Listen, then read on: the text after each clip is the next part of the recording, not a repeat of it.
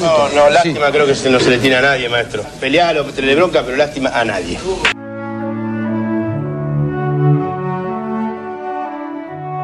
Lástima a nadie, maestro. Literatura, historia y política de la pelota. Somos el fútbol como fenómeno cultural. Somos esquina, garrapiñada y tablón. Somos un grito de gol abrazando a un desconocido y el retorno semanal a la infancia. Somos la casilla de Fiorito y somos una pared paternal que le dice un amor no puedo olvidarte. Somos la radio en el hombro como un loro. Somos el fútbol como excusa para contar historias.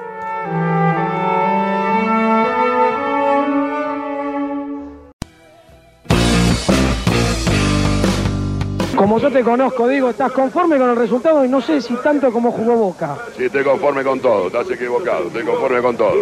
¿Te gustaron los últimos minutos? Todo, todo me gustó, todo. Siempre me gusta. En el primer tiempo no encontraban la pelota. Vamos al frente y ganamos, a otra cosa. Eso es lo bueno. Eh, yo para mí sí, para vos a lo mejor no. No, sí. A vos te gustan los 4-4, todo atrás. Lástima a nadie radio. 4-3-1-2 hasta el final.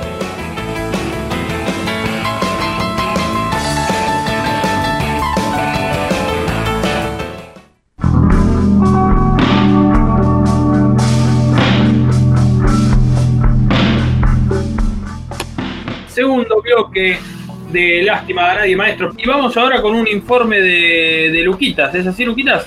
Así es, porque cuando la pandemia no dejaba tantos contagiados y muertos, pero sí había mucho temor y poca gente en las calles, y había cierta sensibilidad en la lectura de algunas notas, subimos una de Aldana Pozos que se llama Fábrica de Pelotas, donde contaba una historia con lo que sería su padre, no, sabemos si es ficticio o real, que tenía una fábrica de pelotas, una historia que a mucha gente emocionó.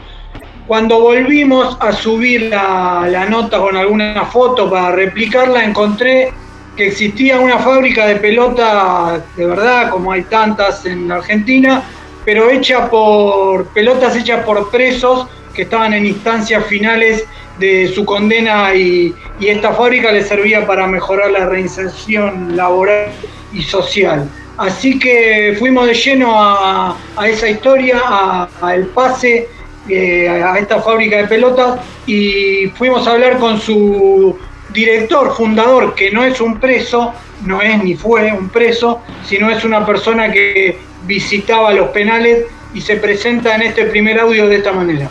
Bueno, mi nombre es Martín Herrero, hace muchos años, ya casi 15, que voy a las cárceles, sobre todo a la de mi ciudad, Trenquelauquen, a la unidad 20 del Servicio Penitenciario Bonaerense.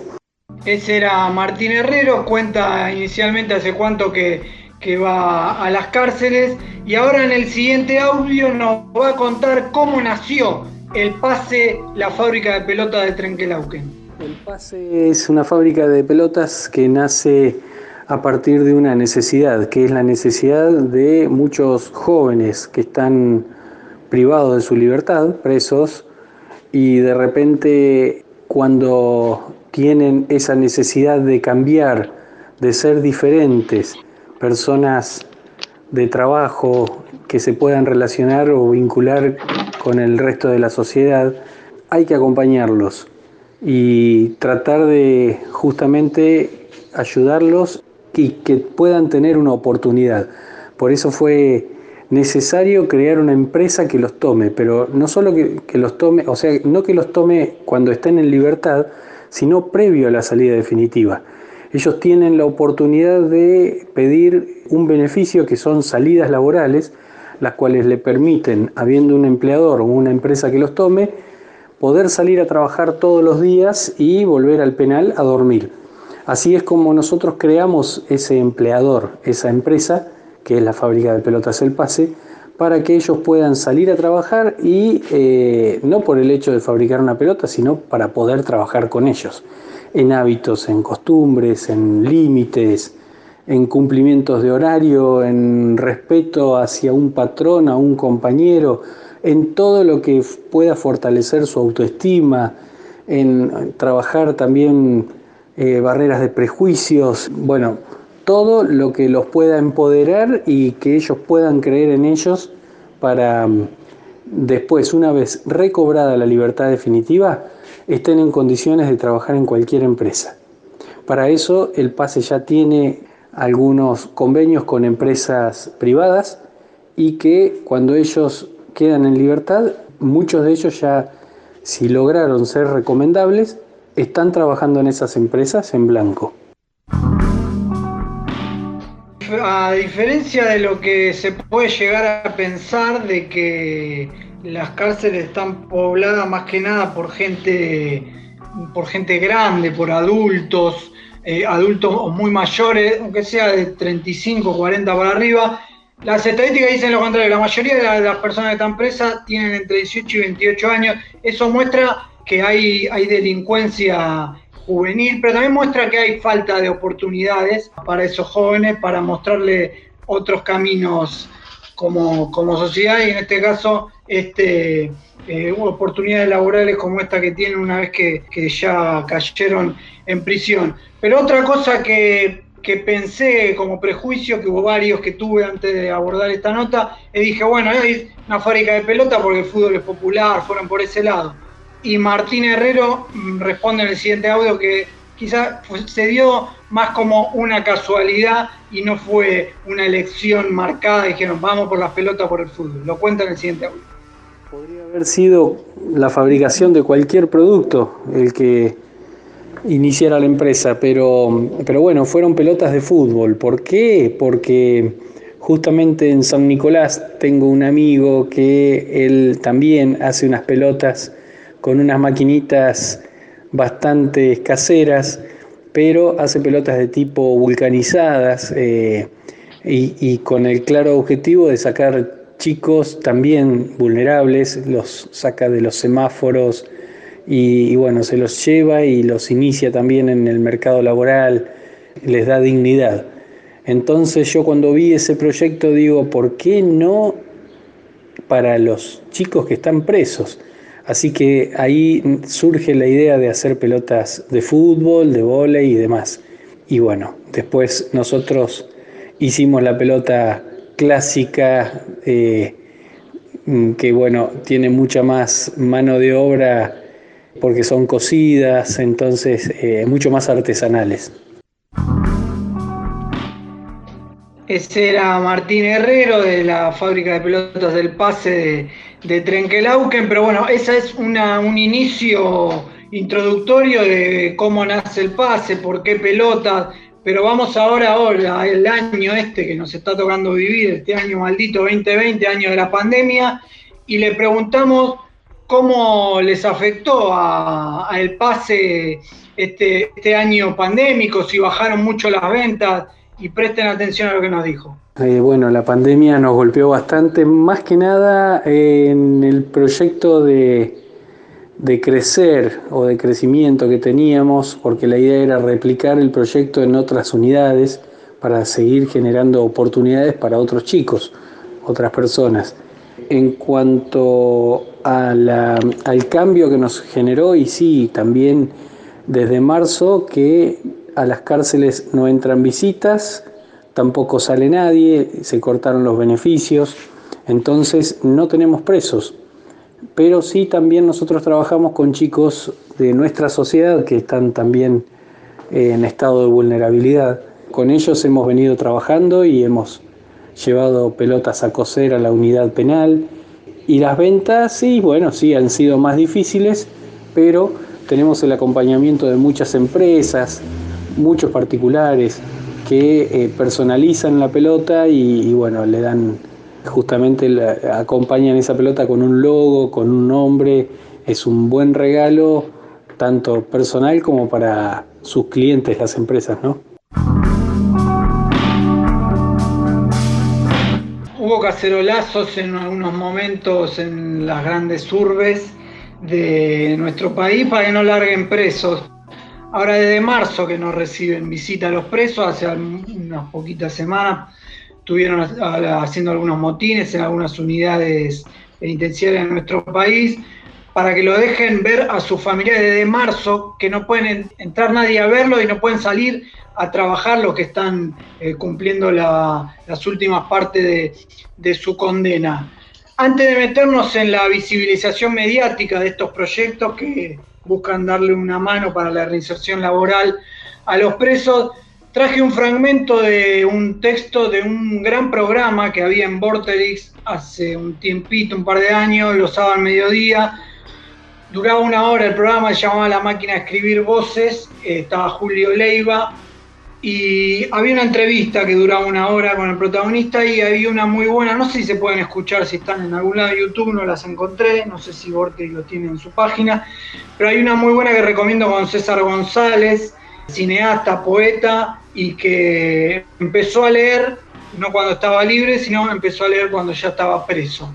En la máquina de escribir voces, además de preguntar, Julio Leiva va escribiendo partes de presentación del entrevistado y en un momento escribió lo siguiente. Un pibe que edita una revista a los 20 años sería noticia. Un chico que publica un libro de poesías a los 21 sobre quien el director de la Biblioteca Nacional dice que es el poeta más prolífico de los últimos tiempos, también podría tomar relevancia. Un pibe que a los 23 años dirige su primer programa de televisión, también podría ser una novedad. Un joven que a los 24 años estrena su primera película, seguramente podría lograr trascendencia. Todo eso es César González, un pibe que hoy tiene 25 años, pero que fue noticia porque a los 16 fue preso por secuestro y robo pena que pagó en cuatro institutos de menores y dos penales, porque parece que un pibe que roba es más noticia que un pibe que escribe. Eso escribía Julio Leiva hace algunos años, dice hoy tiene 25 años, tiene muchos más César González y siguió haciendo muchas cosas más, muchas películas, lo pueden buscar, leer, mirar. Para cerrar con César González y con esto de los prejuicios y desde qué lado están contadas las historias, siempre se cuenta el diciembre de 2001 como un momento malo en, la, en el día a día de, de las clases populares y de los barrios. Y en una entrevista que hizo con Marcelo Figuera en el Destape, él cuenta de Navidad y Año Nuevo de diciembre de 2001 como el, mejor año de los que le, le, tocó ver a él y vivir en la Carlos Gardel, porque habían sido, si recuerdan, los, saqueos en los mercados próximos a los barrios, entonces nunca vio tanta comida para fin de año en los barrios como en ese diciembre de 2001. Me acuerdo que Marcelo Figuera le dijo, esto es surrealista, tenés que hacer una película sobre eso, nunca se contó ese diciembre de 2001 tomado de esa perspectiva, y no, nunca se contó, hay un montón de voces que, y de historias que no están contadas de las perspectivas en que fueron vividas, siempre están contadas de una manera más jerárquica desde arriba. Pero bueno, hablando de los prejuicios y esa visibilización mediática de proyectos como estos, yo pienso esto que dije, que dijo Julio Leiva y que dice César González, pero Martín Herrero me contradice y, dice que no, que para él se le dio visibilidad a proyectos como este, como el del pase, y lo compara con otro muy conocido, el de los espartanos. Lo escuchamos. Yo no sé si, se le ha dado poca difusión eh, de, parte de los medios a este tipo de proyectos. Yo veo, por ejemplo, Espartanos es un gran proyecto que creo que nosotros hacemos algo similar y de repente han tenido muchísimo, también mucho acompañamiento. Y nosotros también hemos sido bastante, hemos tenido una buena difusión a nosotros nos entusiasma la, idea de la difusión porque empodera mucho a los chicos y eso estimula y motiva, los hace sentir importantes, visibiliza el proyecto y muchos chicos que pasan por el pase, que de repente no son de acá, cuando quedan en libertad, van a sus ciudades y no es lo mismo que haya salido el día anterior de la cárcel a que haya pasado por el pase. A nosotros nos interesa que la sociedad de, sobre todo las localidades de nuestra zona, sepan que el individuo que hoy retorna a su pueblo después de haber cumplido una condena, pasó por el pase y es merecedor de una oportunidad. Ahí Martín Herrero del Pase nombraba a los Espartanos, que es un equipo de rugby que está conformado por, por jugadores de, distintos penales y los espartanos fueron noticia este año, o sea, cada vez que, hay algún partido, más que nada los All Black los suelen venir a visitar cuando vienen a jugar acá con los Pumas, pero fueron noticia después de la muerte de Fernando Báez Sosa, asesinado, por, un grupo de pibes que juegan al rugby en Villa Gesell, y sacaron un comunicado donde le daban las condolencias a la familia de Fernando, pero también le abrían las puertas a, los chicos de estos que mataron a Fernando y exculpaban al rugby de lo que había ocurrido, del acontecimiento del asesinato. Una parte del comunicado decía, nosotros éramos los más violentos de la sociedad, no conocíamos el rugby y ahora tenemos todos los valores inculcados y una nueva vida para cada uno de nosotros. Gracias a esos valores, el rugby nos enseñó a decirle no a la violencia. El rugby no es el problema, es parte de la solución. Nosotros nos cansamos de tener errores, pero el rugby da una segunda oportunidad. Esto es Esparta y esta es su casa. Están invitados para ser parte de nuestro equipo.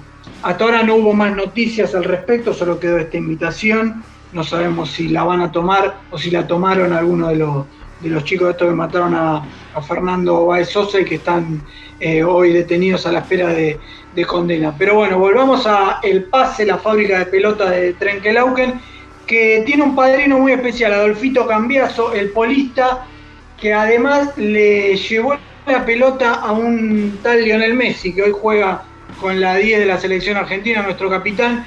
Vamos a escuchar en voz de Martín Herrero cómo se acercó Adolfito Cambiaso al pase y cómo le acercó la pelota a Lionel Messi para que la firme. Bueno, Trenquelauquen es una plaza polera muy importante y todos los años se juega la Copa 25 de Mayo, en la cual hace un par de años atrás vino Adolfito Cambiaso a jugarla y bueno, conoció el proyecto del pase y nos visitó y ahí fue cuando estuvo, eh, se enamoró del proyecto y, bueno, él mismo eh, no solo compró pelotas, sino que nos prometió darle una pelota a la selección y a Lío Messi Así que en víspera de la Copa América, la selección estuvo ahí en Cañuelas, en la quinta de, Cambiazo.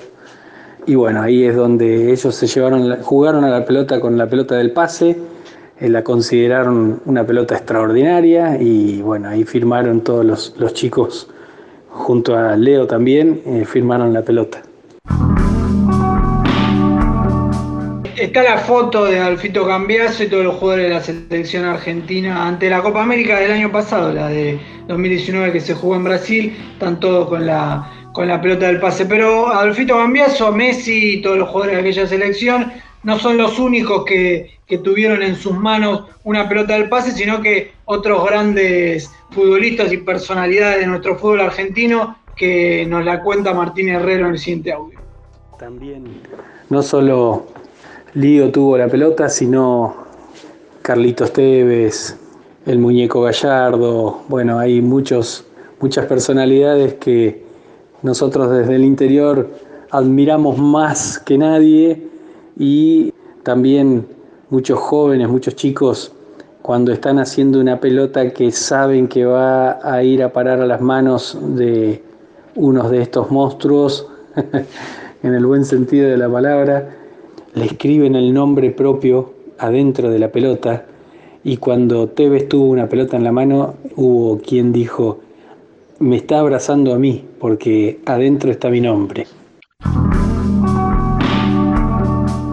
Es impresionante lo que sigue generando Carlitos Tevez en un momento netamente el jugador del pueblo, incluso ya cuando Messi era el mejor jugador del mundo, el jugador del pueblo seguía siendo Carlitos Tevez y es un jugador que genera mucha mucha empatía y sentido de pertenencia con muchos pibes de los barrios, tanto que el muchacho este se emocionaba por pensar de que Teve tenía una pelota en su mano y que adentro estaba, estaba su nombre. Y Carlitos suele devolver bastante, por más de, tener varias, algunas tantas declaraciones ombliguistas, macristas, más ombliguistas que macristas, creo yo, porque no solo es amigo de Macri, de Teve, sino de Scioli, así que la, pertenencia a los barrios, eso nunca lo ha perdido y, se lo devuelven con cariño, se, se sienten identificados en él los, pibes de los barrios. No, no me quiero ir por las ramas eh, saliendo del foco de lo que son los muchachos de, del pase, pero creo que muchas veces lo, lo hemos charlado. Eh, creo que el tema Tevez en general es más una problemática eh, de nosotros que formamos parte de la clase media que de los pibes de los barrios. En general los pibes de los barrios lo suelen tener como, como un ejemplo, lo suelen tener como, como un ídolo, como este pibe, alguien a quien abrazar. El pase tiene una foto de portada con unos niños y unas niñas africanos y africanas que tienen una pelota pero no está explicado, o sea, solo está la foto y no tiene ninguna descripción, entonces fui a Martín Herrero a que me cuente de dónde salió esa foto y la historia detrás de una pelota del pase en África. Hay una um, ONG que se llama Somos del Mundo que visita lugares muy carenciados, en esta oportunidad chicos de África justamente en Mozambique, chicos de una comunidad que tenemos un sacerdote argentino ahí, Juan, Juan Gabriel Arias, y bueno, el padre Gabriel Arias acompaña ahí esa comunidad desde hace muchos años.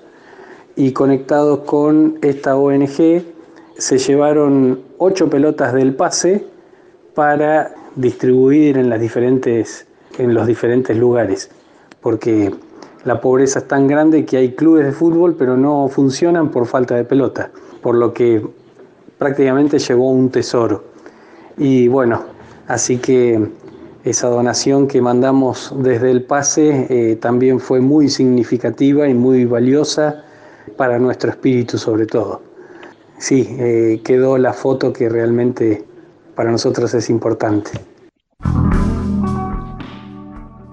Quedó la foto y ahí quedó y pasó el testimonio de Martín Herrero de la fábrica de pelotas El Pase. Lo pueden buscar en Facebook e Instagram y ahí les pueden hacer pedidos o ver todo lo, que fueron realizando. Nombraba ahí al padre Juan Gabriel, que fanático de Racing, tiene tatuado en el brazo derecho un Jesús con la remera de Racing. Hace seis años ya que vive en Mozambique. De hecho, eh, hizo una filial de Racing en Mozambique y hay también muchas fotos donde les, llevó la camiseta de, Racing y están todos ahí con la remera de Racing ahí jugando algún partido. Pero estas historias que se hilvanan de Juan Gabriel, del pase de los espartanos, nos unimos en entenderle puentes y darle oportunidades justamente a la gente que no les sobraron oportunidades a lo largo de su vida.